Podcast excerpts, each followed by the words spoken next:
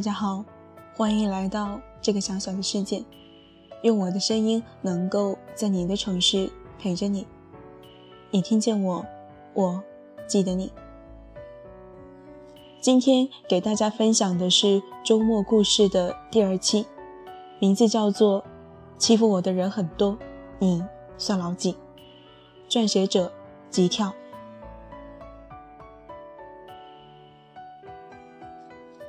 这样好的天气里，我要参加一个初中同学的葬礼。人回忆最丰盛的时刻，除了分手、结婚和临终，还有一个就是在熟人的葬礼上，看着躺在棺木里的他的尸体，我回想起了初中时代那段被霸凌的灰暗日子。还记得是初一的分班考试，坐在后边的男生踢着我的椅子。卷子给我抄一下。我没有回头，也没有理他。这是我人生犯过最严重的错误。如果我当时回头了，就能发现坐在我身后的是隔壁班猴子，是我们学校的校霸。铃声响起，考试结束了，我的噩梦也开始了。老师刚走出教室，我就被猴子的手下死死围住。门啪的一下被反锁。好学生很了不起吗？猴子面目狰狞。说完，他一手捏开我的嘴，一手抓起讲台上的粉笔塞进我嘴里。我的舌尖刚碰到粉笔，就被吸走了水分，粗粝的质感刮蹭着我的喉咙。我想要吞下去，结果一阵恶心，吐了出来。还敢吐！猴子一气之下，抄起桌上一瓶红墨水就砸向我的脑袋。我脸上一凉，红墨水顺着眉毛往下流。我低头看见墨水瓶在地上滚动着，完好无损。原来我脸上的不是红墨水，是血。猴子警告我：如果你敢告诉你爸妈，我就杀了他们。我点点头，没有告诉猴子，其实他想多了。和爸爸离婚后，只关心麻将的妈妈根本不会关心我。接下来的日子里，我的自行车胎被扎满了图钉，我的校服上写满了洗不掉的傻逼，我的午饭每天都被倒进垃圾桶，我的身上总是带着各种形状的伤痕，但是父母、老师、同学却没有一个人发现，就好像我是隐形的。直到那一天，那是很平常的一天，我像往常一样挨了顿毒打，最后被猴子一脚踢到墙角的时候，我看到了倒在一旁的男生，那是我们班新来的转学生，叫何卫。猴子走后，我起身，熟练地拍掉身上的鞋印，而何卫满脸愤恨，仿佛随时要去复仇。我说，一看就知道。你是第一次挨打吧？我把经验之谈传授给他。挨打的时候，即使鼻子再酸，也要忍住，绝对不能哭，因为那只会让你遭受更猛烈的羞辱。我拉何卫起身，把他身上的鞋印也拍干净。我说：“还有什么想问的？”何卫看着我的伤口，问：“你疼吗？”被打。我没哭，然而这句话让我哭了。原来我想听这句话已经很久了。在这段黑暗的日子里，这是第一次有人发现了隐形的我。哭过之后，我装作没事发生过一样，摆出了前辈的姿态，对何卫说：“这方面我比你有经验，今后我罩着你。”还没有装完逼，我就尖叫起来。一个不知从哪窜出来的野狗把我打回了原形。何卫帮我赶走野狗，说了句：“今后我也罩着你。”从此，何卫和我成了朋友，我们一起挨打，一起受伤，一起清洗校服上的污渍。有他的陪伴，我的疼痛感都减少了一半。何卫是我最好的朋友，何卫是我唯一的朋友。有一次，猴子带着几个人把我拖到垃圾站，打得格外用力，说我头发太长，拽着我的头往墙上撞了三次，说我脸太白净，用脚踩了我的脸五次。何卫冲过来，用力推开了他们，我被放开了。所有人把何卫围住，拳打脚踢。猴子忍忍看着，默默点了根烟。最后，他们把何卫架起来。猴子深深吸了一口手上的烟，用剩下的烟头狠狠地朝何卫眼睛的方向烫了下去。一阵焦糊的味道，我一把攥住了猴子的烟头，疼痛从手心散发，直冲每个指尖，钻心的疼。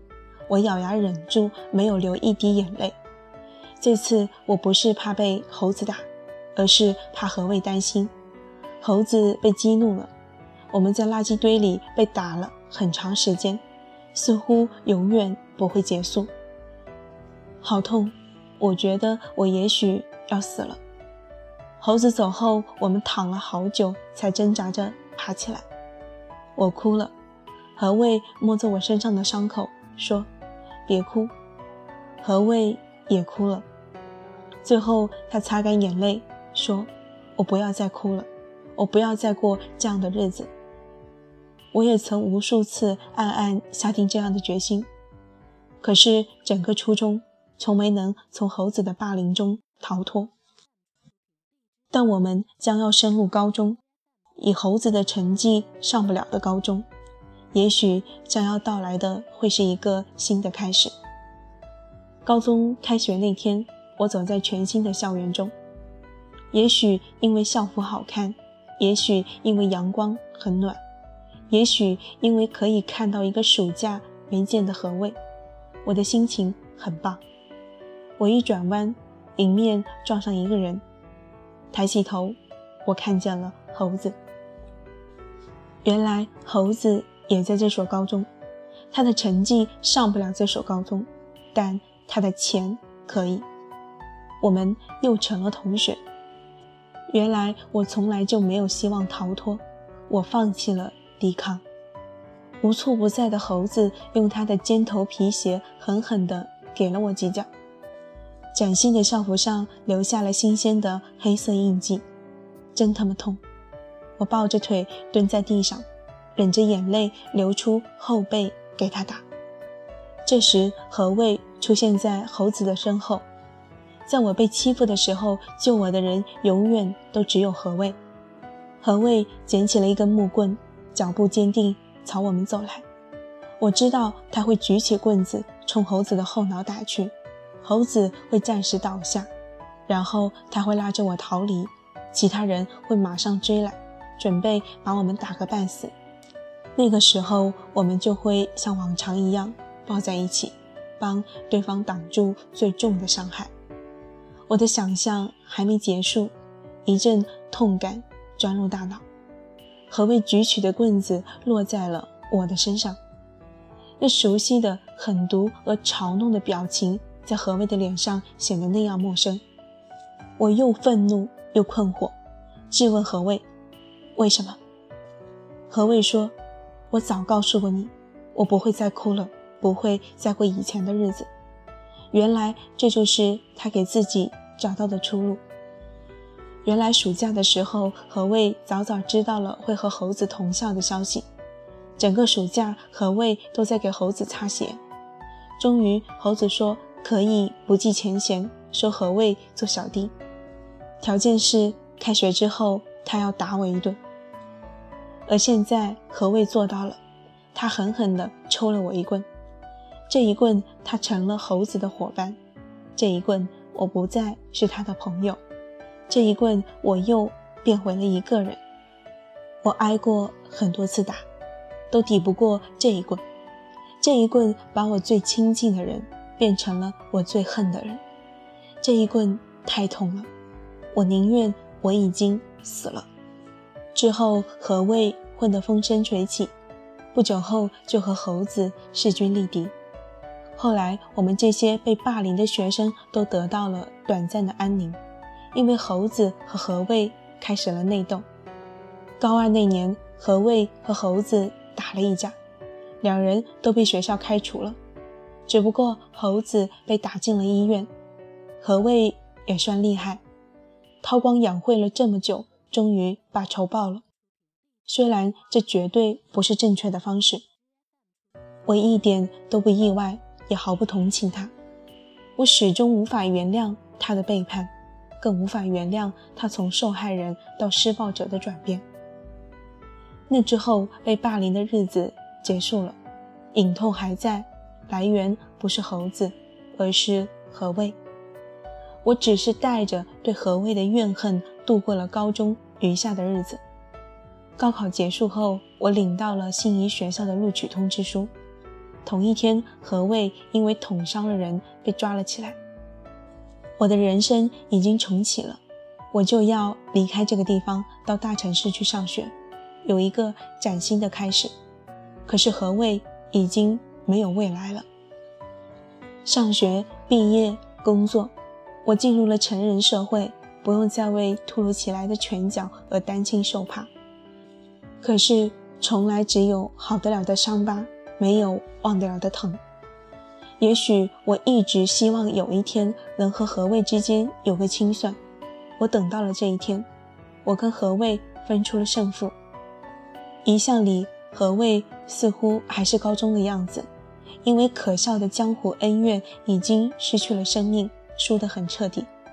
他曾经是照进我黑暗生活的唯一的光，现在却是我面前的一具尸体。看着何卫的尸体被塞进火化炉，不知道为什么，我觉得眼睛好酸。不行，我赶快提醒自己，绝不能有一点的恻隐。我应该为他的死感到高兴才对。葬礼上，旁边有一个胖子一直在抽烟，我只好递过纸巾，说：“他值得你这么难过吗？”胖子说：“何谓是个好人？”我冷笑，胖子却毫不察觉，絮絮叨叨地跟我攀谈起来。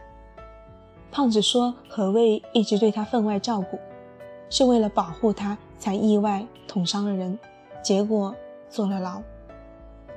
后来，胖子跑去看守所，问何卫：“为什么要这么帮我？”何卫云淡风轻地说：“因为你让我想起了一个人。”胖子问：“什么样的人？”何卫说：“一个曾经保护过我，而我也想保护的人。”胖子问：“是你？”喜欢的人吗？何卫点了点头，说了声“嗯”。胖子说：“一定是个胖姑娘吧？”何卫指了指胖子的手说：“不是因为这个。”胖子扬起手指给我看，他的手心里有一颗圆形黑色的痣，像一颗按钮。我突然感觉到了一阵钻心的疼痛。我不由得握紧了手心，握紧了那颗圆形的黑色烟疤。胖子的声音还在不停地钻进我的耳朵，我却什么也听不见了。我想起来了，高中之后，何卫成了校霸，跟猴子内斗，把猴子赶出学校。从此，我再也没有被欺负。我从没有想过这是为什么。我回想起被猴子。烫伤的那天，和何卫在一起，哭了很久很久的那天。何卫说：“我不要再哭了，我不要再过这样的日子。”我问他：“真的可以吗？我们真的可以不再被欺负，不用再哭了吗？”何卫擦了擦脸上的泪，轻轻捧起我的手，指着手心的黑色烟疤，说：“你看像不像一颗按钮？”我点点头。何谓说只要按一下就可以重启你的人生了，不再被欺负，也不用再哭了。我笑了，何谓真幼稚？何谓却没笑，很认真的样子，用食指靠近我的手心，假装按下我手中的按钮，郑重地说了句：“重启。”何谓真的重启了我的人生，以他的未来。他的人生为代价，我摊开手掌，看着手心里那颗圆形的黑色烟疤。他真傻。电话铃声打断了我的思绪，我接起电话，电话那头是我的女儿。爸爸，你什么时候回来呀？马上。爸爸，你为什么在哭呀？因为我失去了一个很重要的人。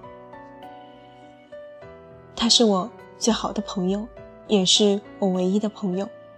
我们一起挨打，一起受伤，一起哭，一起笑。当他以恶毒的姿态再次出现时，我恨死了他。而他死后，我才明白，他恶毒的姿态里藏着想保护我的苦心。也许有些人一直伪装自己，只是想让一个人不受伤害，不再哭。好了，今天的故事就给大家分享到这里。这个故事于我而言非常遥远。因为我在念书的时候从来没有遇到过这样的事情，但是广大的读者和听众也有遇到过类似的事情。接下来就给大家分享一些读者的留言。第一条留言来自我，他说：初中的时候，一个女生因为生活上比较邋遢，也不注意打扮，被大家排挤。班主任发现了之后，找全班每个人谈话，跟每个人交流内心的想法。现在觉得班主任不仅拯救了那个女生，也拯救了我们。第二条评论来自翔，他说：“想起来高中被一群女生打，真的是我也好冲动，人家叫我出去就出去，然后被叫到水房，他们一起上，还好我也反击了。”感觉我反击的更厉害，没有受什么伤。不过被欺凌、被打，真的是好难受的心理阴影。反正感觉女生都看我不顺眼的样子。还好过了两年后好多了。原来每个人都有一段被欺负的时光。